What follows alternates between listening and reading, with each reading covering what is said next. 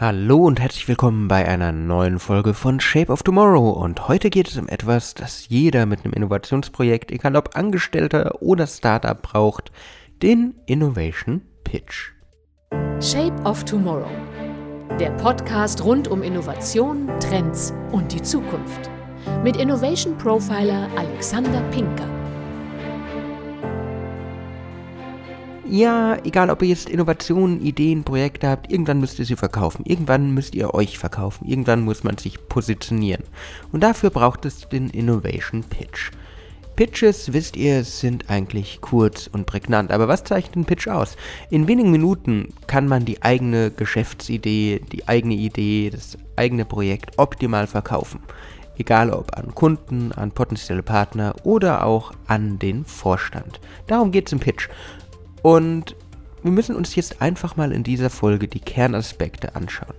In dem Pitch werden die Ideen, Manager, Investoren werden innerhalb kürzester Zeit überzeugt. Die wahrscheinlich dabei bekannteste Form ist der sogenannte Elevator Pitch.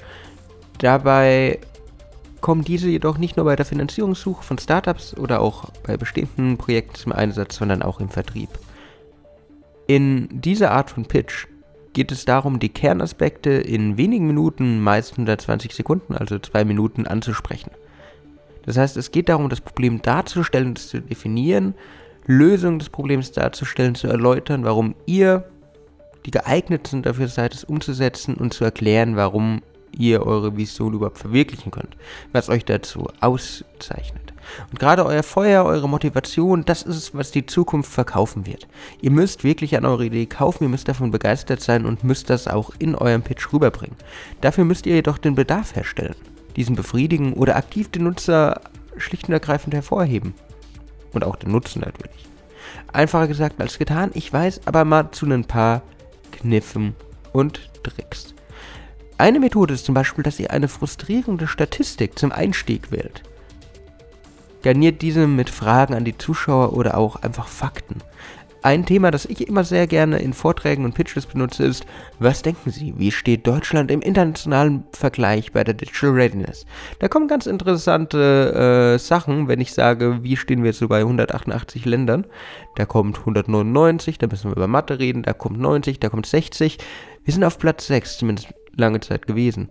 Das heißt USA, Schweiz, Singapur, Niederlande, Großbritannien dahinter. Doch innerhalb des Landes wird diese Entwicklung unterschätzt und das ist ein ganz interessanter Aspekt, mit der frustrierenden Statistik zu arbeiten. Man kann auch mit negativen Szenarien einsteigen und dann mit einem Call to Action auflösen. Man kann mit einer persönlichen Geschichte starten, indem ihr erzählt, wie ihr hergekommen seid, warum ihr da seid, warum euch dieses Thema so relevant ist. Gerade beim Medizin-Startup. Vielleicht leidet ihr selber unter der Krankheit, die ihr löst. Baut ein Schema auf. Schemata helfen bei der Identifikation neuer Ideen. Zum Beispiel sieht man es gerade bei Startups, auf die sich mit anderen vergleichen. Wir sind das neue Google für, wir sind das neue Netflix für. Readly arbeitet damit, dass sie das Netflix für Magazine sind. Und das sind sie auch. Man hat ein Abo und man kann so viel lesen, wie man möchte. Man kann auch einen Reality-Check machen, indem man einfach eine abstruse Situation darstellt, beschreibt und die Leute denken, hups, ist das wirklich so? Zum Beispiel in Düsseldorf gibt es einen achtseitigen Leitfaden, wie man eine Ampel äh, überquert. Wie man wartet, bis sie auf grün springt. Es kann auch eine Realität sein, in der wir uns tatsächlich jeden Tag wiederfinden. Die aber nicht gut ist. Bürokratie. Zum Beispiel, dass man lange Zeit am Amt warten muss, bevor man rankommt.